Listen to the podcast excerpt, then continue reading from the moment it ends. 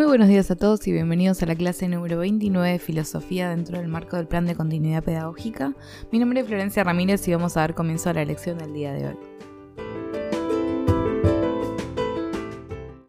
Como siempre, antes de comenzar con el desarrollo de la clase, del contenido que tengo para trabajar con ustedes hoy, voy a hacer unos comentarios respecto de em, cómo vamos a seguir trabajando.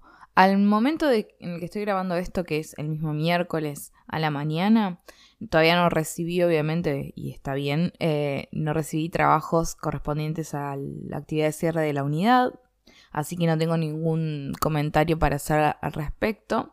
La idea sería entonces que la clase que viene, que es la correspondiente al 4, si no me falla la memoria, estoy revisando el calendario.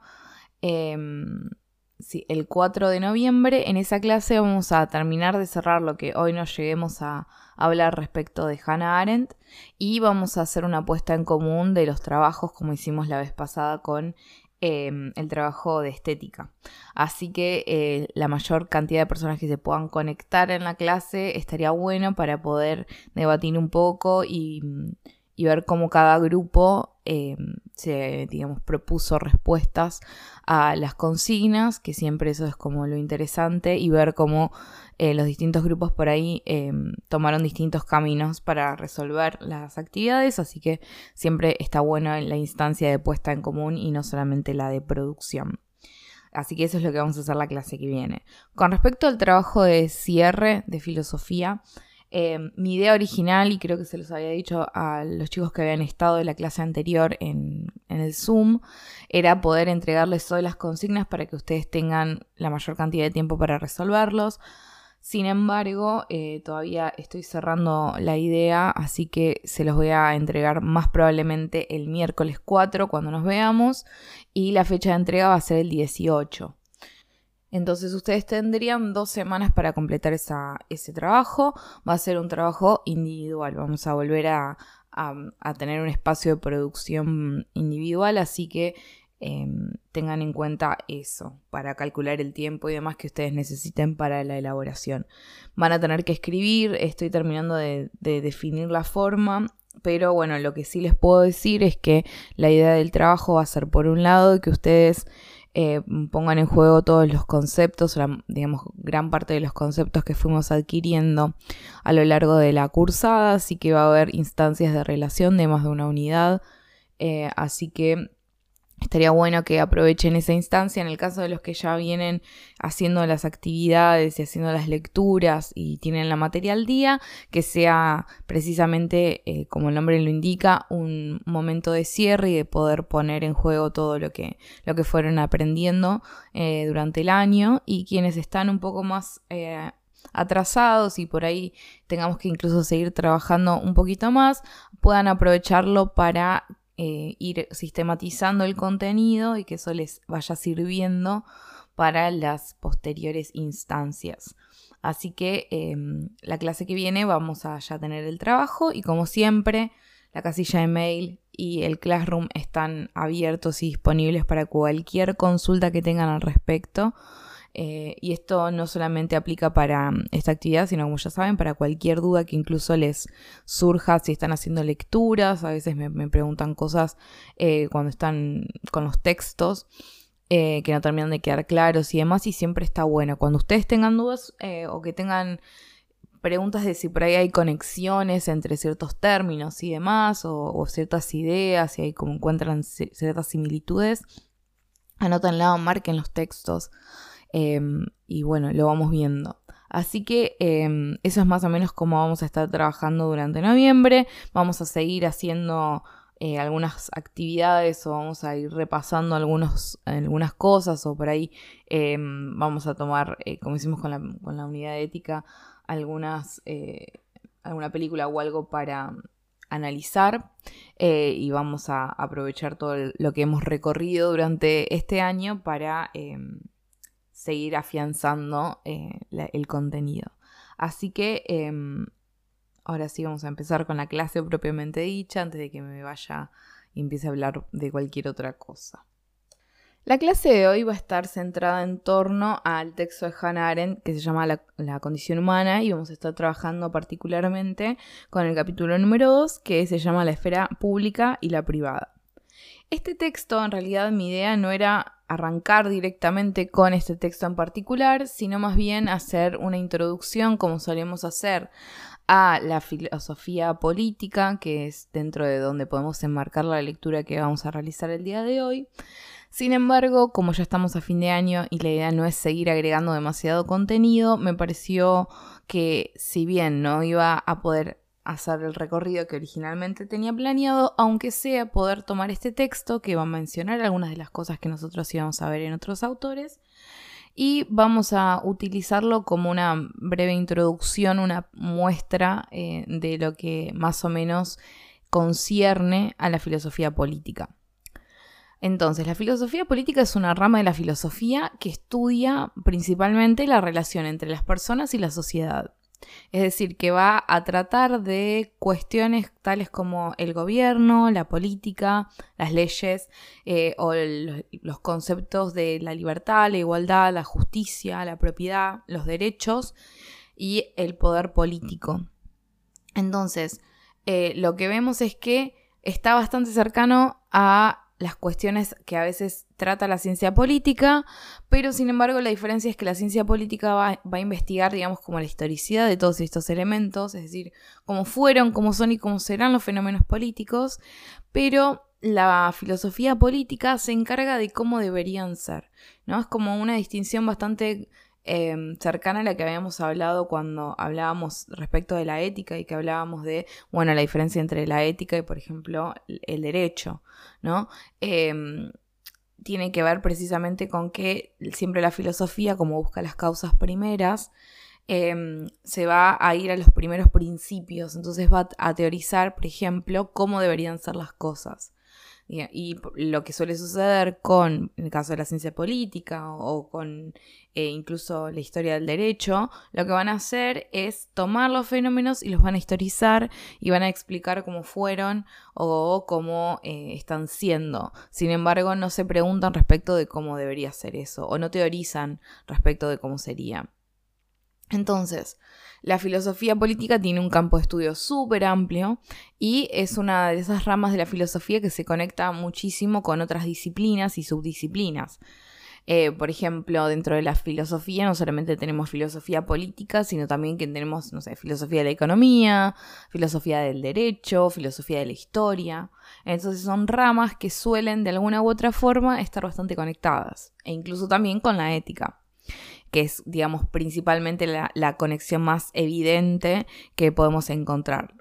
Em, en tanto, la relación se encuentra en el hecho de que tanto la ética como la filosofía política se pregunta acerca de qué tipo de instituciones políticas son adecuadas para una sociedad y em, también consideran de qué forma esos grupos o los miembros de ese grupo se comportan para que esa forma, por ejemplo, política o esa institución política sea la adecuada.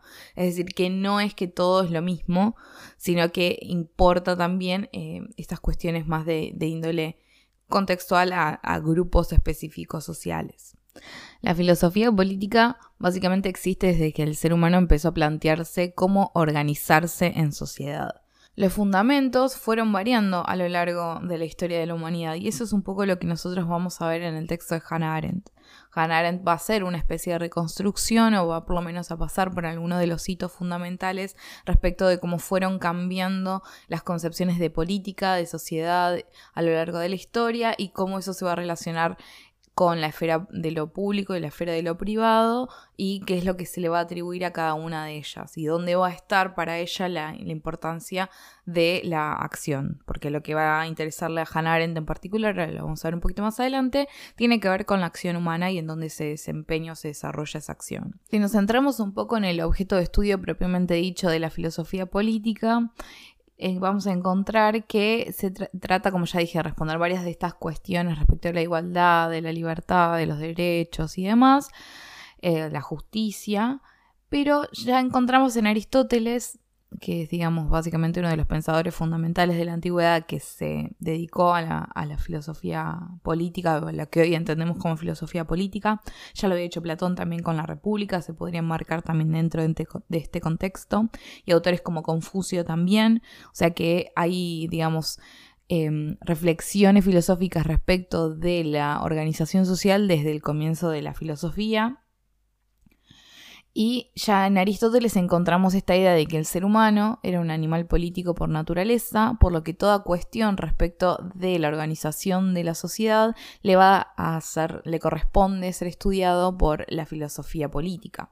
Es decir, que lo que empezamos a ver es que la filosofía política está fuertemente arraigada en esta cuestión de que de hecho, los, digamos, la humanidad vive en sociedad, no estamos viviendo en forma aislada. Esto es interesante pensarlo incluso en el contexto actual, donde claramente uno podría argumentar que estamos viviendo en una especie de aislamiento, pero no dejamos nunca de tener un contacto o de estar eh, enmarcados dentro de una organización social determinada que tiene múltiples características y que eso es una parte fundamental de nuestra vida. Por lo tanto, pensar al hombre separado de la sociedad es casi imposible, por no decir imposible, y entonces la filosofía política lo que va a hacer es estudiar o dedicarse precisamente a esa cuestión, al hecho de que el hombre es un ser o animal político, un son politicón, como le dice Aristóteles, eh, y por lo tanto el hecho de que vive en sociedad es fundamental de su naturaleza. Entonces, la filosofía política trata aquellos temas y problemas que están relacionados con, este, con los fenómenos políticos. Entre ellos, por ejemplo, estos van a ser súper interesantes, por ahí no, no, vamos a poder trabajarlos con, con profundidad como me hubiera gustado, pero el origen del poder político y las formas en las cuales ese poder político se fue organizando, eh, también el origen y la fundamentación de las instituciones sociales, las normas, los valores, los principios que van a justificar esos valores. Entonces, tiene eh, muchos elementos súper interesantes, porque por ejemplo, eh, este tipo de discusiones respecto del origen del poder político están a la base de todos los pensadores que sirvieron como fundamento o como casi como condición de posibilidad para que existiera algo así como la Revolución de Mayo, ¿no? Para llevarlo como al terreno local, si bien obviamente estamos hablando de 1810 y demás, es interesante pensar precisamente, yo creo que algo de esto les había contado, pero como para tratar de, enmarcar un poco mejor cómo es importante la cuestión política para, mm, para, para la vida cotidiana, digamos, no es algo alejado. Para mí uno de, las grandes, de los grandes problemas contemporáneos reside precisamente en la idea de pensar de que la política es algo negativo en primera instancia, o que tiene por lo menos una connotación negativa, y que parecería ser que estaríamos mejor si eh, las cosas no estuvieran tan politizadas. Sin embargo, vamos a ir viendo un poco la reconstrucción que hace Hannah Arendt y eh, también eh, en general de la, de, la, filosofía política, la cuestión política es algo que es propio de nuestra, de nuestra realidad. Es decir, ya desde Aristóteles tenemos esta idea de que somos animales sociales por naturaleza, es la naturaleza del hombre es la de vivir en sociedad, o por lo menos eso es lo así en esos términos se solía poner, hoy lo podríamos pensar en otros términos, pero vamos a mantenernos como clásicos en ese sentido. Y la cuestión es la siguiente, si es algo, digamos, si de hecho nosotros vivimos en sociedad y la política atañe precisamente a esta cuestión de que no vivimos aislados ni aisladas, sino que más bien vivimos en conjunto, en comunidad, y que esa comunidad tiene que organizarse para que funcione, porque ahí también está el beneficio, nosotros no vamos a tener, como les digo, tiempo de trabajarlo, pero los contractualistas como Hobbes, como Locke, como Rousseau, lo que van a hacer es precisamente plantear esta idea de que es necesario lo que ellos llaman un contrato social, es decir, una instancia en la cual se da origen a la comunidad política, porque las personas, digamos, los individuos librados a sus propias, digamos, como, como a su propia suerte, no prosperan.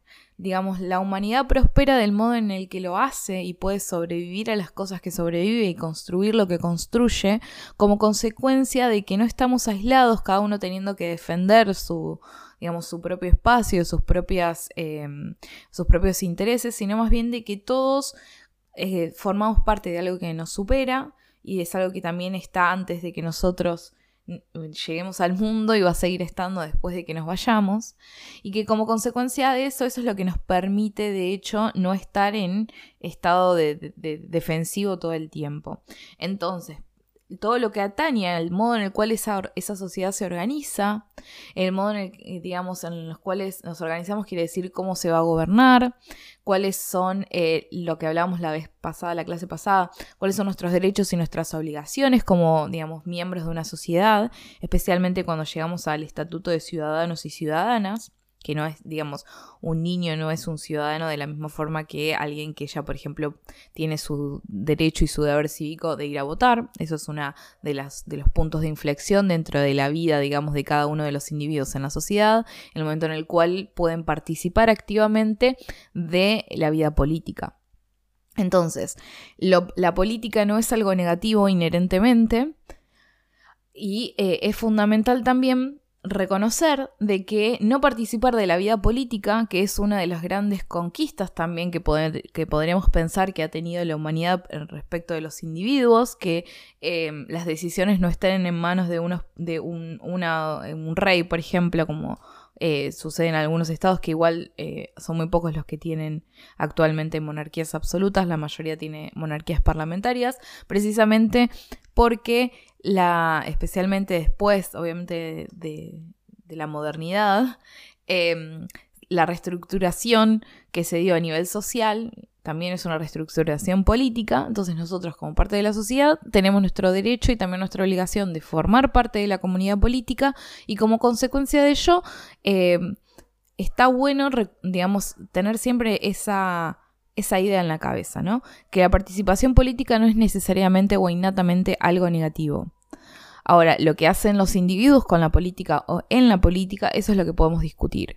Pero pensar de que algo es negativo o es malo porque está siendo em, politizado o que se está viendo políticamente, no necesariamente es así, no es algo inherente. Eso es también eh, algo interesante para pensar de, bueno, a quién le conviene de hecho de que eh, las personas nos alejemos cada vez más de la política. Eh, y es, es más que nada para retomar incluso lo que nosotros habíamos trabajado en la unidad número 3, la de estética, cuando hablábamos de esta idea de que todo arte es político. Porque todo arte se da en un contexto social, todo arte se inserta dentro de un entramado social y ese entramado social es el entramado propio de la política. Entonces cualquier producción que se da en ese espacio o en ese campo es una producción política. Em, ya sea el arte, ya sea la educación, la educación también es un hecho, político. Eh, no solamente la política es eh, ir a votar o lo que tenga que ver con, no sé, partidos políticos. Eso es una parte de la, de la vida política, pero no es toda. Por eso me parece interesante como ver un poco cómo se fue construyendo y se fue, fue cambiando los modos en los cuales se entendía la idea de política para tratar de dilucidar un poco mejor a qué nos referimos cuando hablamos de política, que me parece que es por lo menos para mí, em, una de las cosas más interesantes que podemos sacar en limpio de eh, las preguntas o de los problemas que atañen a la filosofía política. Desde el punto de vista teórico, digamos, uno de los problemas eh, más importantes o sobre los que más ha hablado la filosofía política eh, es la naturaleza de la política, es decir, las diferentes formas de gobierno y la legitimidad. Y acá voy a volver a lo que dejé colgando porque me fui por otro lado, pero cuando les decía que em, las discusiones respecto de la política son lo que hicieron posible, o casi que fueron la condición de posibilidad de la existencia de, en nuestro caso, la Revolución de Mayo. ¿Por qué? Porque la eh, piensen hasta qué punto es importante la idea de legitimidad de poder en, una sociedad. Cuando Fernando VII es capturado por Napoleón, esto lo vieron en historia muy probablemente, em, cuando fue capturado lo que se produce es un vacío de poder. ¿Por qué? Porque el rey no estaba muerto. Porque si el rey hubiese muerto o hubiera eh, sido asesinado por Napoleón, podía eh, un descendiente tomar su lugar y eso hubiera, sido, hubiera estado legitimado porque de hecho el rey, digamos, al cual correspondía la corona, ya no existía, ¿no? Había muerto. Sin embargo, cuando lo que sucede no es eso, digamos, no es que Fernando VII muere, sino más bien que Fernando VII es secuestrado ahí empiezan a producirse unos, unas preguntas súper difíciles, porque el problema es de dónde sacamos la legitimidad. ¿Por qué? Porque si la estructura social está, digamos, se mantiene unida, cada fibra que, conforma ese entramado em, social político está unida en la figura del rey. El rey es removido del lugar que le corresponde, pero no es que desaparece del plano completamente, sino que está pero no, no puede accionar, no puede ejercer ese poder político que le corresponde por su por su estatus, ¿no? Porque la idea también es que o sea, todo esto creo que ustedes es probable que lo hayan, lo hayan visto también en historia, esta idea de que, bueno, en este momento de la, historia de la humanidad también estaban dándose un montón de desarrollos teóricos, como ya digo, de parte principal, los más conocidos son Locke, Rousseau y Hobbes, que son los contractualistas que tratan de determinar o de dar cuenta de este momento en el cual los individuos pactan, digamos, como ceder algo de su libertad ¿no? Para ganar la, em, la comunidad política, ¿no? Es como, bueno, somos estamos todos como pasándola mal porque nadie la pasa bien en lo que se llama siempre el estado de la naturaleza. El estado de la naturaleza en los contractualistas siempre es todo lo que queremos erradicar, ya sea que hay violencia y guerra constante porque no hay nada, no hay ninguna ley que mantenga el orden, entonces yo te puedo decir que voy a hacer algo, después no lo hago y no va a haber consecuencias. Entonces eso genera un estado de desconfianza que impide pide que las personas puedan construir y confiar en otras personas para hacer cosas. Entonces cada uno como que queda absolutamente individualizado y separado. Entonces está como esta cuestión atomizada de partes dispersas por ahí que no conforman nada. Entonces la idea de, una mm, de un momento de pacto, lo que marca es precisamente el paso de un estado de naturaleza a un estado de, de sociedad, la construcción de una sociedad, y esa sociedad lo que va a hacer es poder Em, digamos, resarcir o en realidad em, lo que va a permitir es poder salir de ese estado de naturaleza y que todas esas cosas que antes eh, eran negativas puedan eh, existir. Es decir, por ejemplo, si antes no había una ley que regulara las interacciones entre las personas, entonces lo que había era como caos absoluto y desconfianza, con la instauración de una sociedad hay un poder por encima de, cada, de la libertad de cada individuo particular que lo que va a permitir es poder mantener el orden y poder regular de algún modo las interacciones entre las personas, asegurando, por ejemplo, de que si eh, hay un contrato, ese contrato se pueda cumplir. ¿Por qué? Porque las personas están obligadas a hacerlo por la ley. Entonces tienen que, para conformar la sociedad, cada una de las personas o de los individuos libres van a elegir de alguna forma relegar parte de su absoluta libertad para conformar algo que en realidad, eh, le, digamos, le trae mayores beneficios. Y ese es el momento de pacto. Y ahí es, por ejemplo, donde, eh, digamos, delegan su poder político, su individualidad, su libertad absoluta a una figura que va a estar por encima de ellos, que es, eh, en, estos casos, la figura del monarca. Entonces el monarca lo que hace es que cada uno, es como que pacta, distintas versiones del pacto, por eso lo digo como en general y no quiero poner nombres para no hacerles lío, pero como para que entiendan cómo va la mano.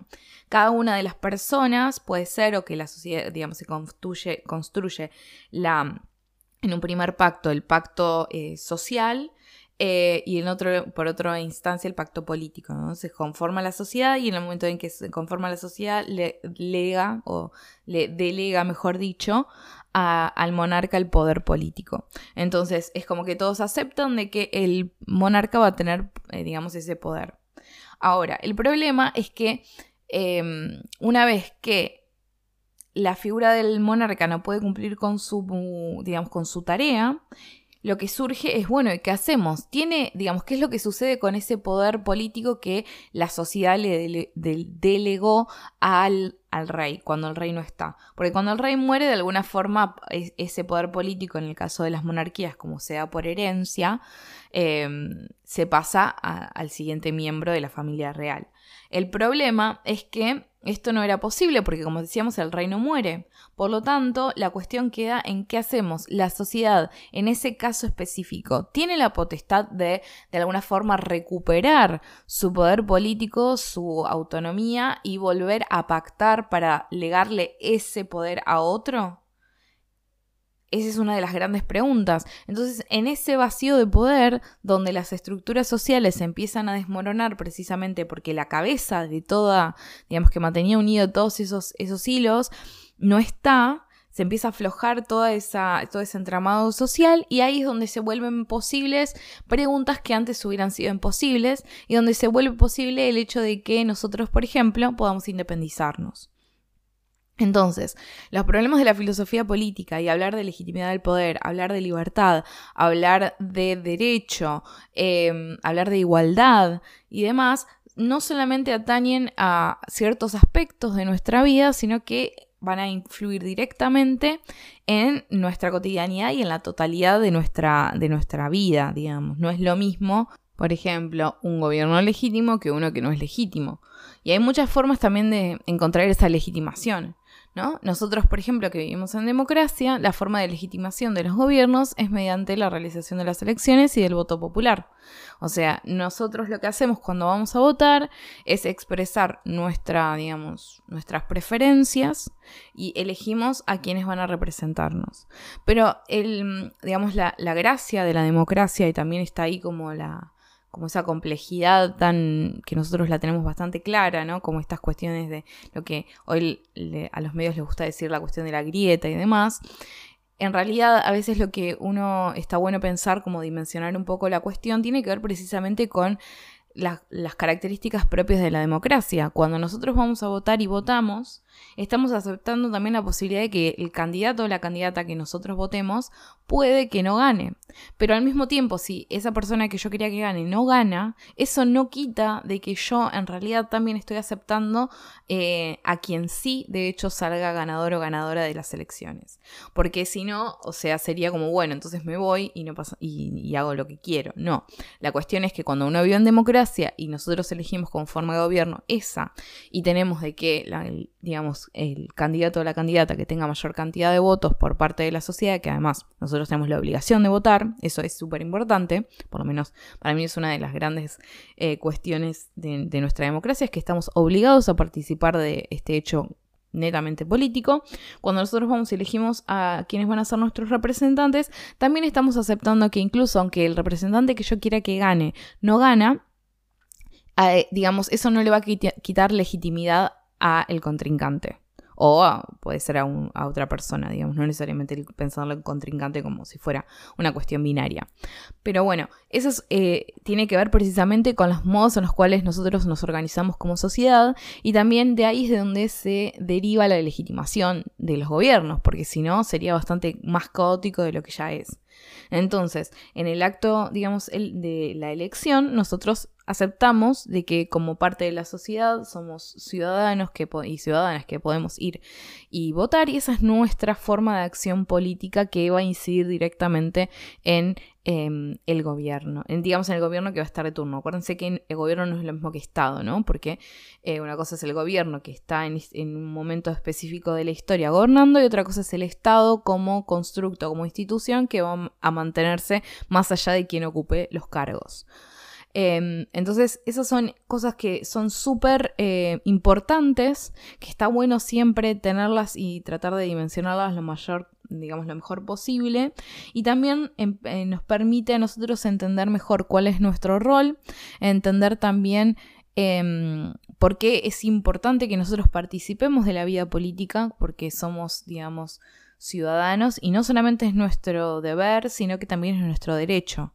Entonces, em, la mejor forma de poder, eh, si queremos que las cosas cambien, por ejemplo, si vemos que hay algo que no está funcionando del modo en el que debería funcionar eh, y nosotros queremos cambiarlo, tenemos modos de acción. Hay modos de acción que van a ser directas, como es el caso de, de votar, y modos de acción indirectas, como puede ser, no sé, eh, cualquier actividad que uno pueda eh, hacer, no sé, de ir a ayudar a, gente o incluso desde hasta en, el ámbito más privado de eh, tratar de, no sé, ayudar en la casa eh, o cumplir con, digamos, con nuestras obligaciones, con decir, bueno, voy, voy, al colegio, hago las actividades y demás, todo eso también son formas de acción política, obviamente no, no, van a tener el mismo impacto, pero no por eso son, digamos, de menor valor.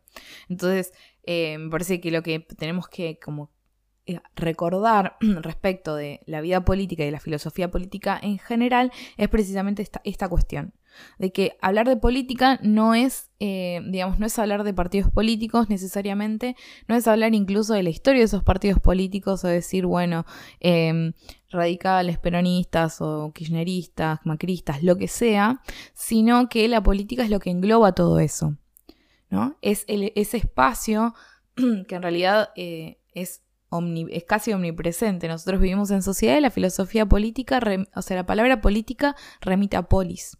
Y la polis era precisamente el, espacio, digamos, como social.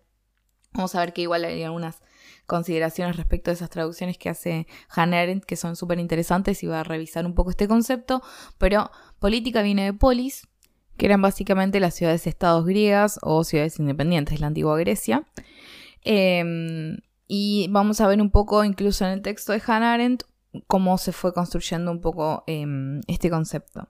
Así que, eh, teniendo todo esto en cuenta, y obviamente lo podemos charlar cuando nos veamos en la próxima clase virtual, vamos a meternos con Hannah Arendt, propiamente dicha. Como les digo, no era mi idea empezar directamente con este texto, sino más bien para cerrar un poco más la unidad con este texto, pero no quería dejar de trabajarlo con ustedes porque me parece que Em, es una unidad súper importante que sí o sí quería que, aunque sea una partecita, ustedes eh, pudiéramos trabajar. Entonces, con respecto a Hannah Arendt. Hannah Arendt, bueno, primero que nada creo que es la primer eh, filósofa que trabajamos. Sabemos que la historia de las mujeres y la filosofía y el conocimiento en general tiene como bastantes complejidades. Em, que ahora, bueno, se está revisionando mucho contenido, mucho material y se está rescatando muchas pensadoras que produjeron eh, conocimiento en distintas épocas y que no necesariamente fueron o son eh, recordadas por las, las corrientes más tradicionalistas. Hannah Arendt Em, igual es bastante contemporánea cuando veamos los años, así que eh, me pareció que era, que era un buen momento. Además, es realmente una de las filósofas. Ella no le gustaba que, usen el término filósofas, ella se consideraba más que nada, eh, digamos, como que trabajaba la, historia de la política, pero sus reflexiones claramente son filosóficas. Em, Hannah Arendt nació el 14 de octubre de 1906 y falleció el 4 de diciembre de 1975. Eh, fue más que nada teórica política alemana, que después se nacionalizó norteamericana de origen judío. Es una de las pensadoras y personas, digamos, más influyentes del siglo XX sin lugar a duda. Em, lo que sucede, bueno, ella nace en Alemania, y eh, a partir de 1973 con privación de derechos y la persecución que estaba empezando, estaba dándose en Alemania de, las personas judías y el hecho que también ella fue encarcelada durante ese mismo año hicieron de que decidiera abandonar em, Alemania y fue em, digamos, se retiró de su nacionalidad alemana en 1937 y hasta recién 1951 donde consiguió la nacionalidad norteamericana estuvo apátrida, es decir, que no tenía nacionalidad, no tenía patria. Patria, ya que estamos con un poco de la etimología, viene de patris, que es padre. Así que por eso hablamos de, patria y, se, se, piensa muy cercana a la estructura familiar. Después vamos a ver también un poco algo de eso. Em, trabajó también, digamos, no solamente como teórica política y demás, sino también como periodista y maestra. Em, no le gustaba, como ya les decía, que sea considerada filósofa, em, pero ella enmarcaba más que nada sus investigaciones dentro de la teoría política. pero bueno, continúa, o sea, hoy en la actualidad se la estudia como una filósofa y hacía críticas eh, bastante fuertes e interesantes de filósofos como Sócrates, Platón, Aristóteles, Kant, Heidegger y Jaspers. Así que también estudió mucho la filosofía política moderna de Maquiavelo y Montesquieu. Así que, digamos, tiene una formación eh, realmente muy buena, es extremadamente inteligente em, y nada, ha hecho cosas muy geniales. Entonces por eso quería aprovechar, me cae muy bien Hannah Arendt, en algunas cosas que dice, así que me parece interesante eh, trabajarla con ustedes. Nosotros vamos a leer em, La condición humana, que es una de sus obras más conocidas, em, y vamos a estar trabajando principalmente con la segunda, el segundo capítulo, que es la esfera pública y la privada. Este texto de Arendt eh, es interesante principalmente porque, al contrario que uno de sus maestros, y también fue su amante, Martin Heidegger, una figura bastante polémica dentro de la filosofía contemporánea, excelente filósofo, pero estaba aliado con el régimen nazi eh, y no se, nunca se desafilió del, partido, así que bueno, son esas figuras bastante complejas. Eh, Hannah Arendt además, bueno, fue discípula suya, estudió con él y después también fue, fue amante, pero al contrario que Heidegger, Arendt lo que hace es basar su pensamiento no tanto desde la idea de la muerte del individuo, sino desde el nacimiento. Y en La condición humana, que es una de sus, obras, como ya les dije, principales, que fue publicada en 1959, se dedica principalmente a la filosofía y desarrolla la idea del nacimiento. Con el nacimiento, mm, digamos, está la idea de la capacidad de empezar ¿no? y de realizar nuevas cosas. Y en este sentido, el individuo lo que va a hacer es configurar el mundo en conexión con las demás personas. Entonces, en este contexto, la acción va a estar pensada en relación con el nacimiento, con la vida, y va a ser la acción humana precisamente, o la actividad humana, es el hilo conductor de todo este texto. Y le va a interesar precisamente cómo las actividades deben ser y han sido interpretadas por la historia occidental. Eso es interesante también.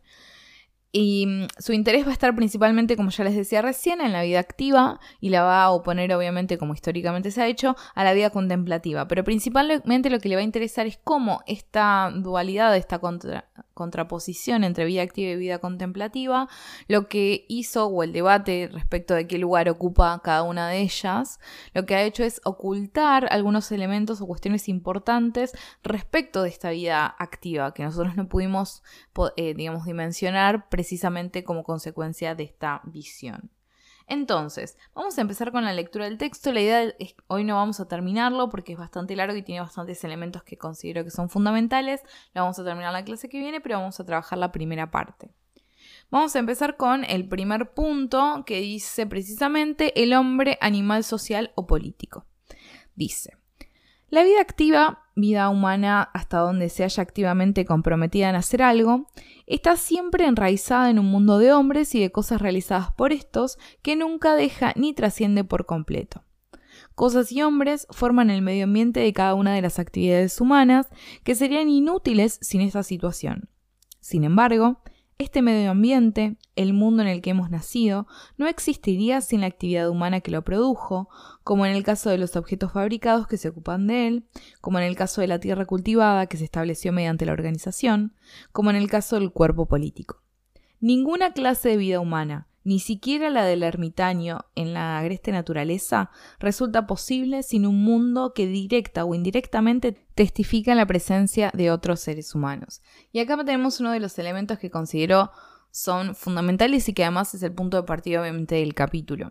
Esta idea que yo medio les mencioné antes de que no vivimos solos ni solas. Siempre estamos insertos o inmersos dentro de una sociedad, ¿no? De esta idea de que siempre está, está el testimonio, está la huella, está la marca de la existencia de otros seres humanos. ¿no? Eh, entonces, esa cuestión es lo que va a ser fundamental, porque siempre la vida humana, entonces, se da en un mundo donde hay otros seres humanos. Entonces, esta cuestión de que cosas y hombres forman el medio ambiente de las actividades humanas. Las actividades humanas se dan entonces en un contexto, y ese contexto es precisamente el contexto de los hombres y las cosas, y este es, lo, tanto los hombres como las cosas, sin este, este, esta esfera, sin esta actividad humana del cual son resultado, no existirían. El hombre es hombre precisamente por su, digamos, por su capacidad de acción y vamos a ver ahora un poco qué es lo que dice o qué es lo que piensa respecto de la acción en general.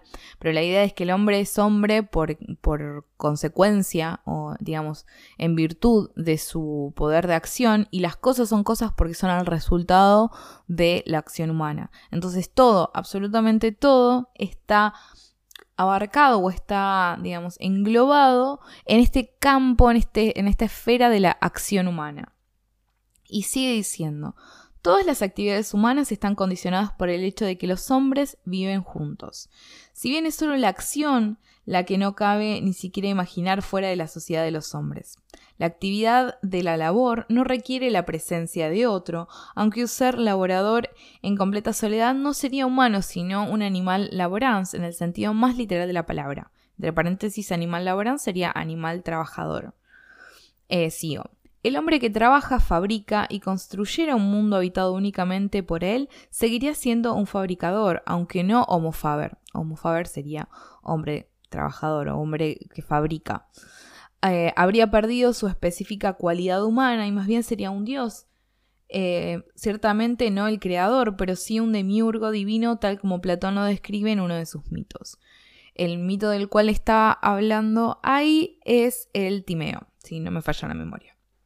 Sigue. Solo la acción es prerrogativa exclusivamente del hombre, ni una bestia ni un dios son capaces de ella, y solo esta depende por entero de la constante presencia de los demás. Entonces, está esta idea de que el hombre es hombre, eh, digamos, e, en el sentido de que nosotros lo entendemos Em, precisamente como consecuencia de que vive en sociedad y que hay otros hombres, ¿no? Porque si no, dice ahí, sería una bestia o sería incluso un dios, pero no sería hombre. La cuestión es que es en el accionar humano, es en la acción humana, en un contexto de acción humana, que hace que el hombre sea hombre.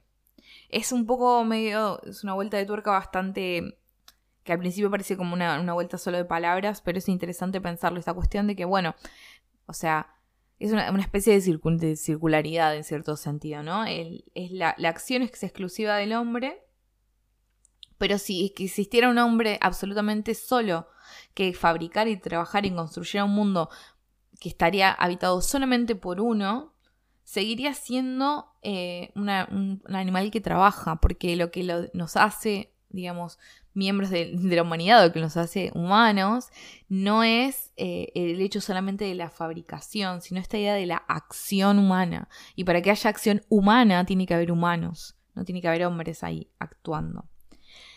Esta relación especial entre acción y estar juntos parece justificar plenamente la primitiva traducción del son político en aristotélico por animal socialis que ya se encuentra en Séneca y que luego se convierte en la traducción modelo a través de Santo Tomás, cuando dice homo, eh, es naturaliter eh, politicus edist socialis.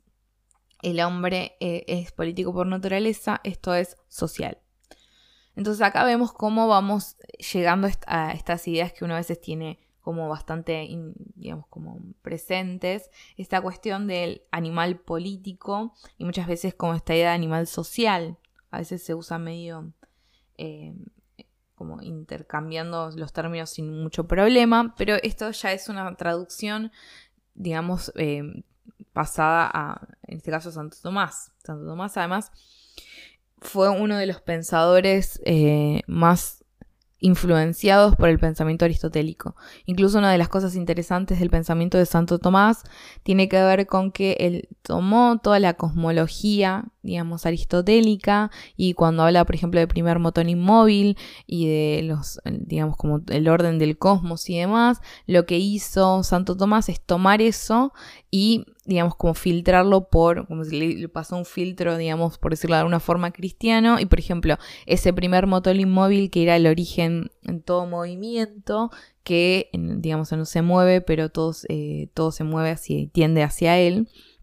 Ese primer motor inmóvil pasó, por ejemplo, a ser la figura de Dios. Entonces, eh, no es, digamos, anecdótico el hecho de que a nosotros nos haya llegado tan fuertemente la traducción de Santo Tomás respecto del pensamiento aristotélico porque eh, él fue uno de los grandes receptores del pensamiento aristotélico y lo que hizo fue como llevarlo a la esfera del pensamiento cristiano.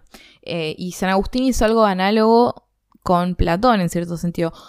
Platón y también un poco de Plotino, pero eh, que es otro pensador, digamos, que fue Plotino fue director de la Academia de Platón mucho tiempo después de que Platón eh, haya sido, la haya fundado. Em, pero la cuestión es esta, que vemos en estos pensadores cómo retoman eh, algunos elementos o incluso ciertas estructuras de la filosofía antigua y lo que hacen es como llevarla a, un lenguaje católico.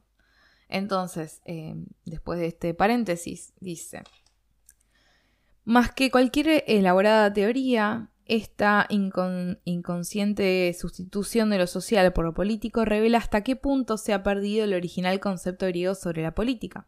De ahí que resulte significativo, si bien no decisivo, que la palabra social sea de origen romano y que carezca de equivalente en el lenguaje o pensamiento griego. No obstante, el uso latino de la palabra societas también tuvo en un principio un claro, aunque limitado, significado político. Indicaba una alianza entre el pueblo para un propósito concreto, como el de organizarse para gobernar o cometer un delito. Solo con posterior concepto de una sociedad eh, generais humani, sociedad de género humano, social comienza a adquirir el significado general de condición humana fundamental. No es que Platón o Aristóteles desconocieran o se desinteresaran del hecho de que el hombre no puede vivir al margen de, una, de la compañía de sus semejantes, sino que no incluía esta condición entre las específicas características humanas. Por el contrario, era algo que la vida humana tenía en común con el animal y solo por esta razón no podía ser fundamentalmente humana. Acá un paréntesis. ¿Qué quiere decir esto?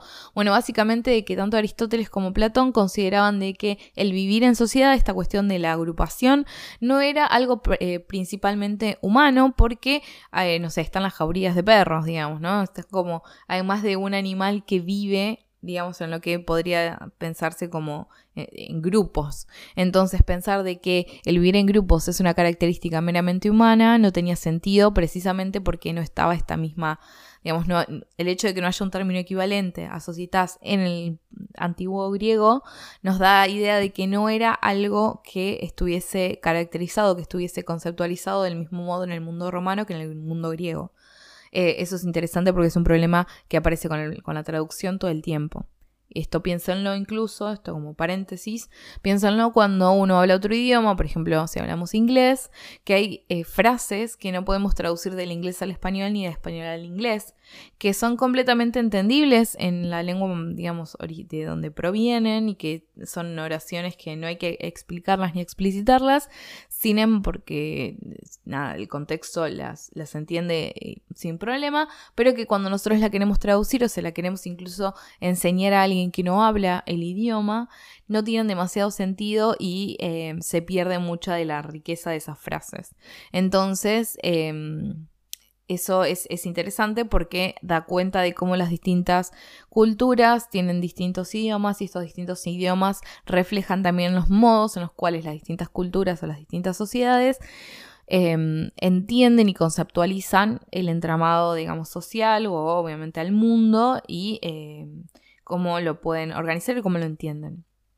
Volviendo al texto entonces, teniendo en cuenta esto, eh, este dato interesante. Em, dice, la natural y meramente social compañía de la especie humana se consideraba como una limitación que se nos impone por las necesidades de la vida biológica, que es la misma para el animal humano que el de las otras eh, formas de existencia animal. Es decir, que tanto Platón como Aristóteles consideraban de que en realidad el hecho de tener que vivir en sociedad, digamos, o tener que vivir con otros, lo que mostraba era precisamente las limitaciones que tienen que ver con nuestra biología, que nos hace imposible que podamos sobrevivir completamente aislados. Eh, y en ese sentido estaríamos como bastante cercanos a lo animal. Obviamente lo animal siempre va a estar por debajo de lo humano, por lo tanto eh, esa cuestión de tener que vivir en sociedad en ese contexto no tenía la connotación digamos positiva que después principalmente en la modernidad va a adquirir.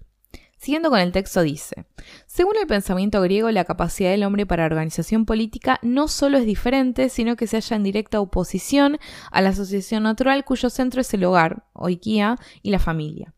El nacimiento de la ciudad-estado significó que el hombre recibía, además de su vida privada, una especie de segunda vida, su bios políticos. Ahora todo ciudadano pertenece a dos órdenes de existencia y hay una tajante distinción entre lo que es suyo y lo que es comunal. No es mera opinión o teoría de Aristóteles, sino simple hecho histórico que la fundación de la polis fue precedida por la destrucción de todas las unidades organizadas que se basaban en el parentesco, tales como la patria y la file de todas las actividades necesarias y presentes en la comunidad humana, solo dos se consideraron políticas y aptas para, para construir lo que Aristóteles llamó bios políticos, es decir, la acción, la praxis, y el discurso, lexis. de lo que surge la esfera de los asuntos humanos, de la que todo lo meramente necesario o útil queda excluido de manera absoluta. Entonces, si bien el hecho de vivir o organizar, em, tener que vivir en conjunto, no era algo meramente humano, o digamos propiamente humano, lo que sí distinguían es que la capacidad de organización política era diferente. Es decir, esta idea que nosotros lo vimos cuando vimos la ética de los valores de Aristóteles, donde decíamos de que hay esta idea de que hay como una, digamos, tenemos la, vida privada y una segunda vida, em, que era la vida política, la vida de la polis, la vida de lo que en términos contemporáneos sería el ciudadano, ¿no? Entonces, ¿qué es lo que pasa? Ahí se empieza a establecer esta distinción entre una esfera de lo privado, que es lo doméstico, y una esfera de lo público, que es aquello que está fuera, digamos, de la casa y que tiene que ver con esta distinción también entre lo propio y lo común, lo comunal, ¿no? Lo que es de todos. Entonces, lo, lo propio es lo que corresponde al ámbito doméstico. Y lo, público, o en realidad lo comunal, es aquello que sucede por fuera. Esto es interesante para pensarlo en, digamos, a la luz de las discusiones contemporáneas que se dan respecto de qué es lo que sucede con esta separación entre, digamos, el ámbito de lo doméstico y el ámbito, digamos, de lo público, por dos cuestiones. Una de ellas, bueno, qué es lo que sucede actualmente eh, con las redes sociales, ¿no? Donde las distinciones entre lo público y lo privado se vuelven, cada, digamos, ya están bastante eh, como casi borradas y es como que me parece que em, el hecho de que uno pueda compartir constantemente su vida, digamos, privada, íntima, en, em, en redes sociales y la pueda compartir y ahí ya se vuelve como parte de la vida pública, eh, hace que tengamos que repensar mucho eh, estas distinciones. Eh, como ya les digo, no es que esto es algo completamente nuevo, sino es algo que viene sucediendo. Después lo vamos a ver, pero me parece que ahora tiene una nueva dimensión, digamos, como que se lo podemos seguir pensando en este contexto. Y también pensar quiénes son las personas que eh, ocupan o habitan, por decirlo de alguna forma, la esfera de lo privado, de lo doméstico y quienes, eh, digamos, se desempeñan en la esfera pública porque esto también tiene que ver con muchas reivindicaciones, por ejemplo, los movimientos feministas, ¿no? Esto como para, para pensarlo, precisamente por esto, porque cuando incluso Aristóteles está pensando en que el hombre tiene una segunda vida, este, este bios políticos, lo que está diciendo también es que no cualquiera lo tiene, digamos, cuando habla de hombre, en este caso realmente eran hombres porque eran los ciudadanos. Digamos, para poder participar de la vida política era necesario que vos tuvieses una vida doméstica, lo cual incluía tener, por ejemplo, tu casa, tener eh, a tus esclavos, tener a tu mujer y esta idea de lo que en términos contemporáneos sería la idea casi de propiedad privada. Entonces la propiedad privada era algo fundamental para poder participar de la vida política.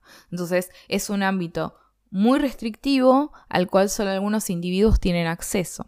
Entonces es interesante también esta, esta cuestión de, bueno, pensar quiénes en, términos contemporáneos, contemporáneos perdón, son ciudadanos y quiénes quedan por fuera de eso.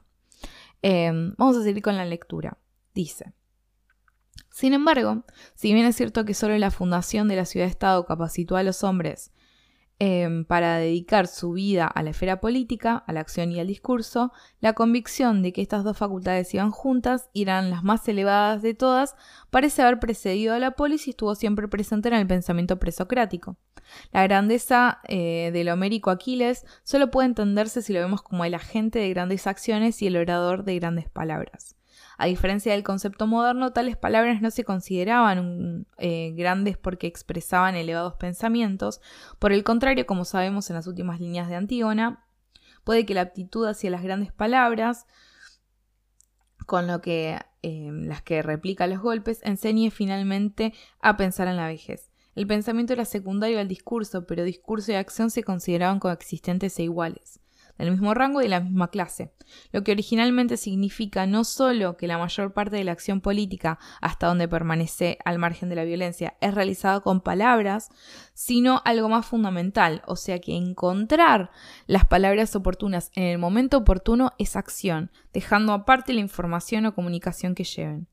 Solo la pura violencia es muda, razón por la que nunca puede ser grande.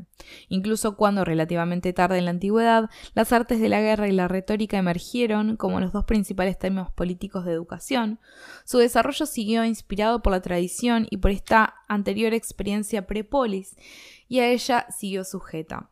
Entonces, acá empezamos a entender un poco mejor la idea de acción política y la relevancia del discurso en la antigüedad.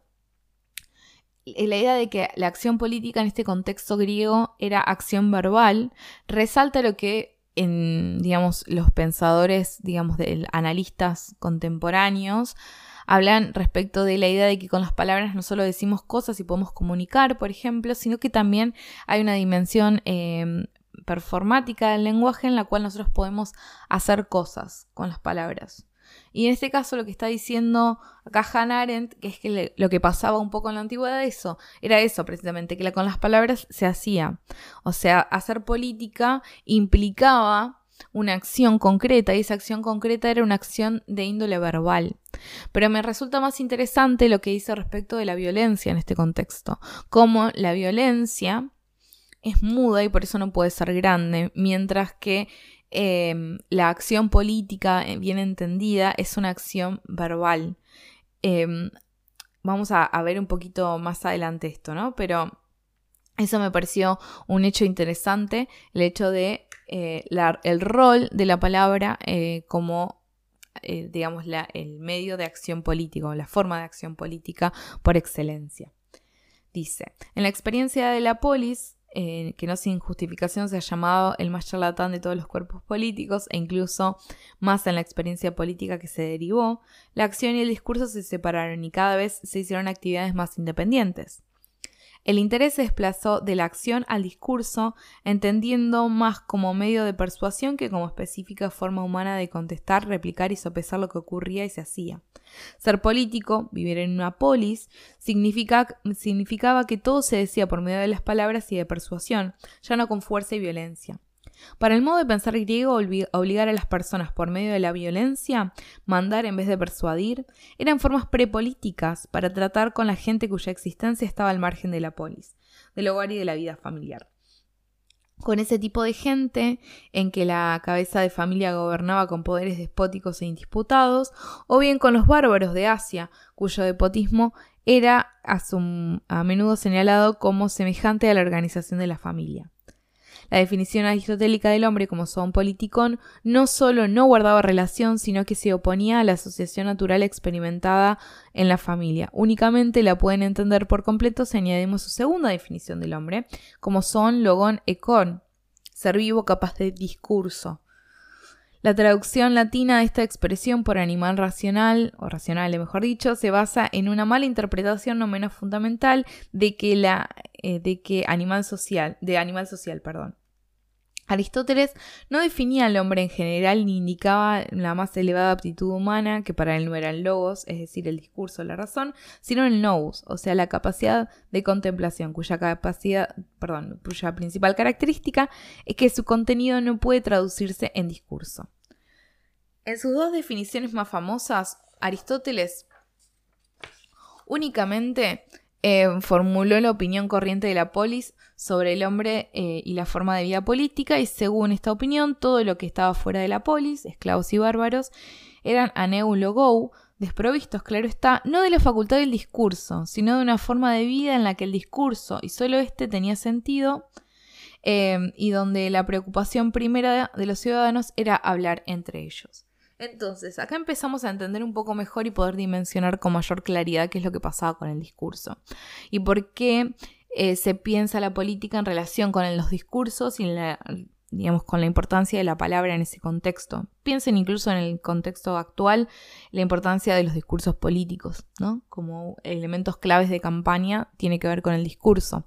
Precisamente por esto, porque la, base está en la persuasión y em, para persuadir se usan las palabras. Y habíamos visto recién de que la violencia es muda y que no es la forma en la cual se debería accionar que la, digamos, el, beneficio de la polis está precisamente en que es un espacio donde el discurso tiene la, digamos, como la mayor importancia Y la, preocupación es la de, digamos, la del debate, la de el, foro, ¿no? De em, hablar entre ellos, entre iguales y entre pares para tomar decisiones. Entonces ahí el discurso se vuelve fundamental. No se recurre a la violencia precisamente porque la violencia es muda.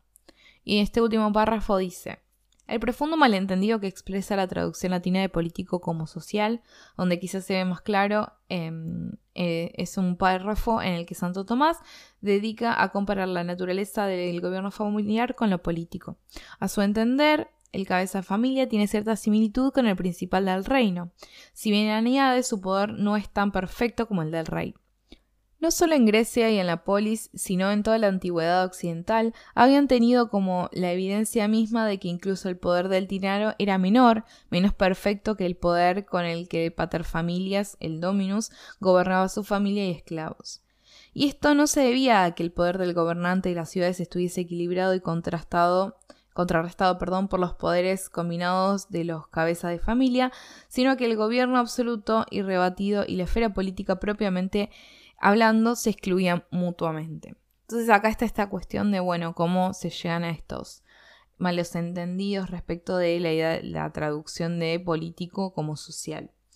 Eh, no es que lo tienen que saber, pero me parecía que era importante que, pudiéramos eh, leer esa partecita.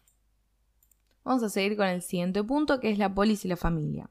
Dice, si bien es cierto que la identificación y el concepto erróneo de las esferas política y social es tan antiguo como la traducción de la expresión griega al latín y su adaptación al pensamiento cristiano romano, la confusión todavía es mayor eh, en el empleo y entendimiento moderno de la sociedad.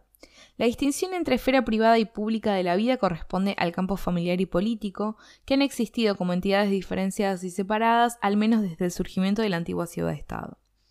La aparición de la esfera social, que rigurosamente hablando no es pública ni privada, es un fenómeno relativamente nuevo cuyo origen coincidió con la llegada de la Edad Moderna, cuya forma política la encontró en la nación-estado.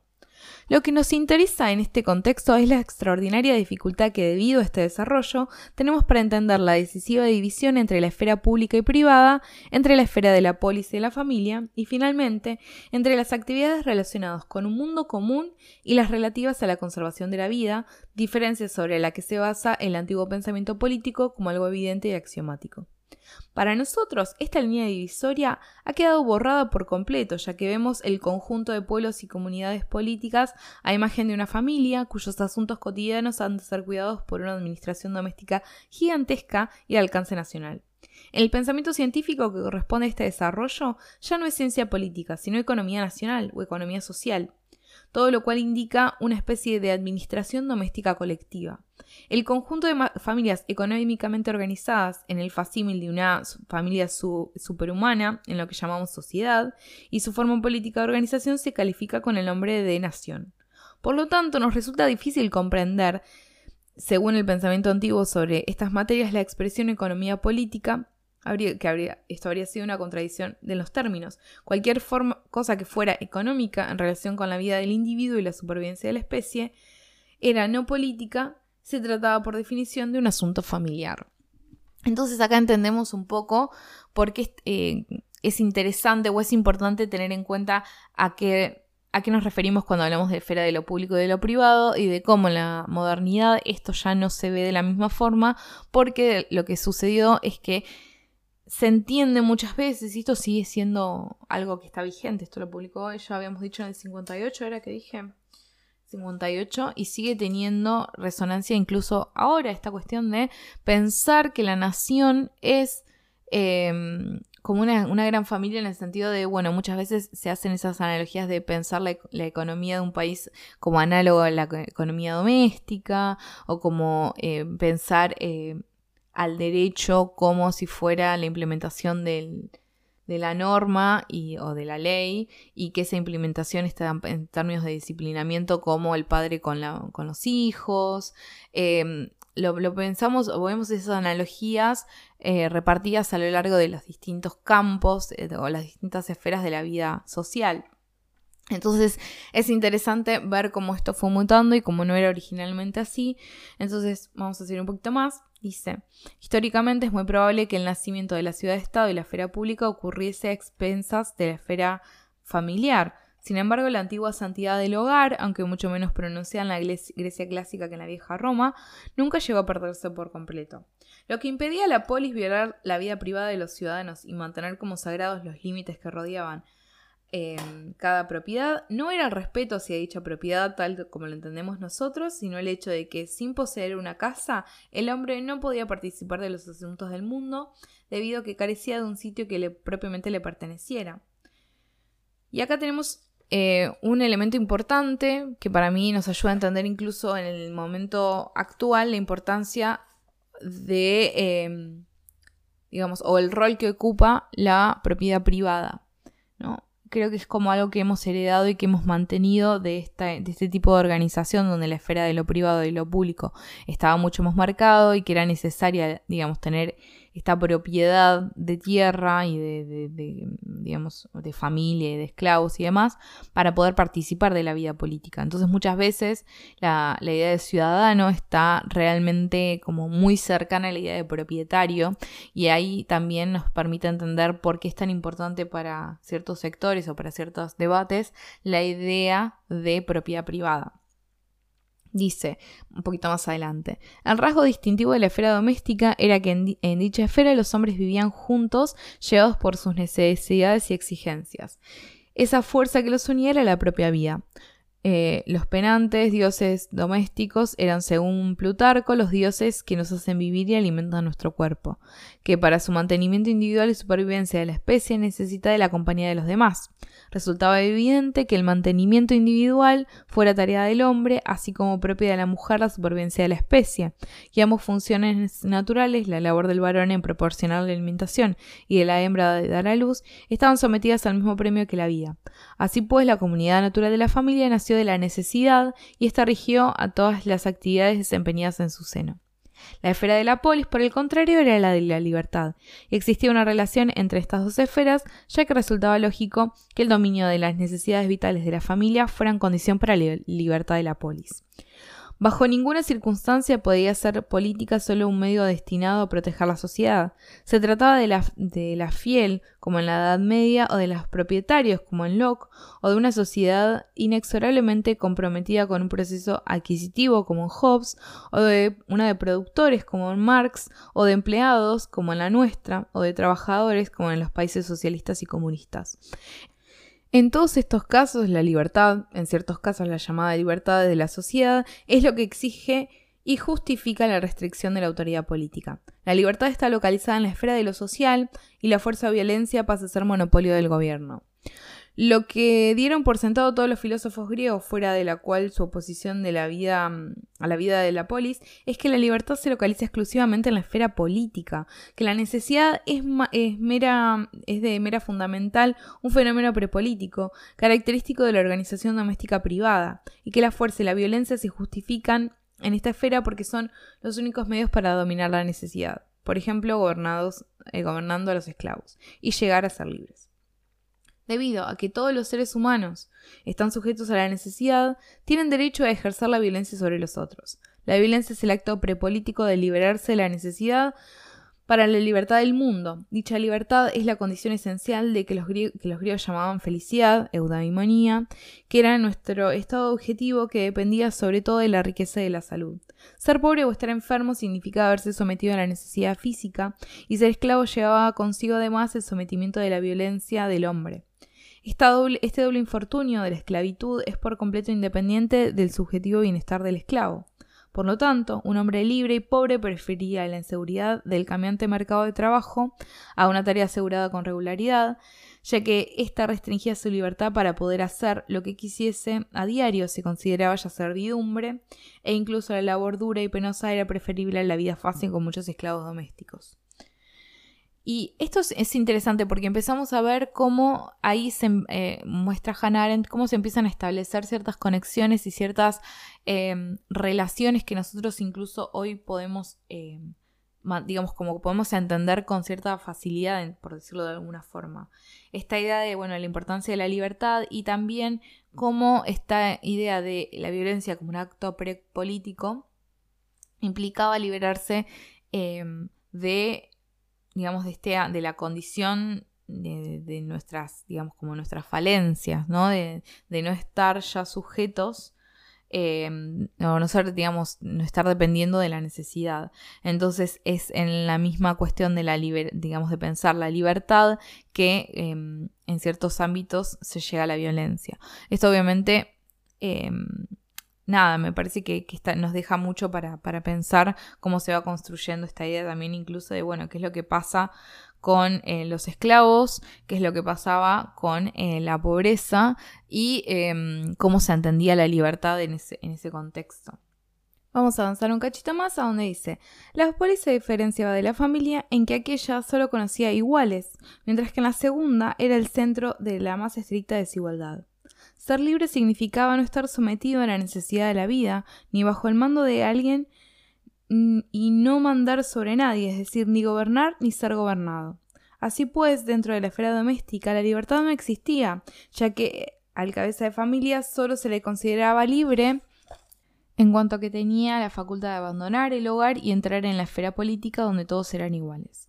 Ni que decir tiene que esta igualdad tiene muy poco en común con nuestro concepto de igualdad significaba vivir y tratar solo entre pares, lo que presuponía la existencia de desiguales que, naturalmente, siempre constituían la mayor parte de la población de una ciudad-estado. Por lo tanto, la igualdad dejó de estar relacionada con la justicia como en los tiempos modernos, era la propia esencia de la libertad. Ser libre era serlo de la desigualdad presente en la gobernación y moverse en una esfera en la que no existían gobernantes y gobernados. Mm, vamos a, con la lectura del texto, quedarnos en, en este punto. Después, eh, la, clase que viene, vamos a tratar a, pasar a los apartados que hablan precisamente sobre la esfera de la eh, pública y la esfera eh, privada. pero, digamos, la base sobre la cual vamos a entender cómo se fue transformando o cómo se fueron transformando estas esferas a lo largo del tiempo, me parece que es, es fundamental que ustedes tengan bien en claro cuál era el origen en la antigua Grecia em, y ver cómo esto después se fue modificando en la Edad Moderna, donde precisamente la distinción que antes era bien clara y evidente entre ambas esferas se empieza a diluir y se empieza a volver mucho más compleja y se empiezan a mezclar un poco ambas esferas y eso obviamente trae consecuencias. Entonces, lo que más me interesa de esto es que a ustedes les quede, por un lado, entender de, digamos, cuáles son las problemáticas que atañen a la filosofía política como una em, disciplina filosófica, ¿no? ¿Cuál es el, objetivo o cuáles son los temas principales sobre los cuales eh, va a trabajar? Porque eso nos va a permitir entender muchísimo mejor cómo funciona nuestra sociedad y poder entender también por qué se dan las complejidades que, se dan y cuáles, digamos, cuáles son las, bases o los puntos de partida que posibilitan de que esas discusiones surjan. Porque hay discusiones políticas que surgen en ciertos contextos y no en otros. Esta idea de, bueno, cómo fue posible pensar que las eh, colonias se pudieran independizar y que podamos ser nosotros convertirnos en, una nación em, y liberarnos de, de, España, cómo fue posible eso, o cómo es posible em, discusiones respecto de la legitimidad de ciertos gobiernos o no, de acuerdo a los contextos, eh, como todas esas discusiones se abren o son posibles en un horizonte en la cual se dan ciertas discusiones. Y ahí es donde la política, la filosofía política como disciplina va a tener mucho para decir. Entender incluso también cómo se van modificando eh, ciertos conceptos o cómo se van produciendo modificaciones en las estructuras que regulan las interacciones humanas y cómo eso también va cambiando eh, a lo largo de la historia, pero también eso nos va a permitir entender por qué a veces hay tantas complejidades o tantas equivocaciones o tantas no sé si equivocación es la palabra, pero a veces como tantas confusiones respecto de los conceptos. Piensen como el concepto de igualdad que uno asumiría de que se ha mantenido bastante estable a lo largo del tiempo en el contexto de la polis griega, de las ciudades-estado griega, no es el mismo concepto de igualdad que podemos tener hoy eh, en el mundo contemporáneo. Lo mismo cuando hablamos de legitimidad o lo mismo cuando hablamos de em, la relación o el, campo de la, de la, esfera política y la esfera privada. Entonces, la clase que viene, como ya saben, vamos a terminar un poquito em, de, hablar sobre esta distinción tal cual la plantea Hannah Arendt en este texto. Así que si pueden leer los dos apartados de em, esfera pública y esfera privada, que son dos apartados distintos. Leanlos, así podemos charlar y principalmente vamos a aprovechar para también hablar respecto del trabajo de cierre de unidad de ética. Eh, así que bueno, espero que tengan una excelente semana. Nos vamos a reencontrar el miércoles que viene en nuestra clase virtual. Les pido por favor que quienes puedan participar, que lo hagan. Eh, siempre está bueno tener más gente para poder eh, primero para aclarar dudas en caso de que las haya, poder comentar cosas que, puedan favorecer incluso el desarrollo de las siguientes clases. Así que los espero, nos reencontramos el próximo miércoles. Que tengan una excelente semana.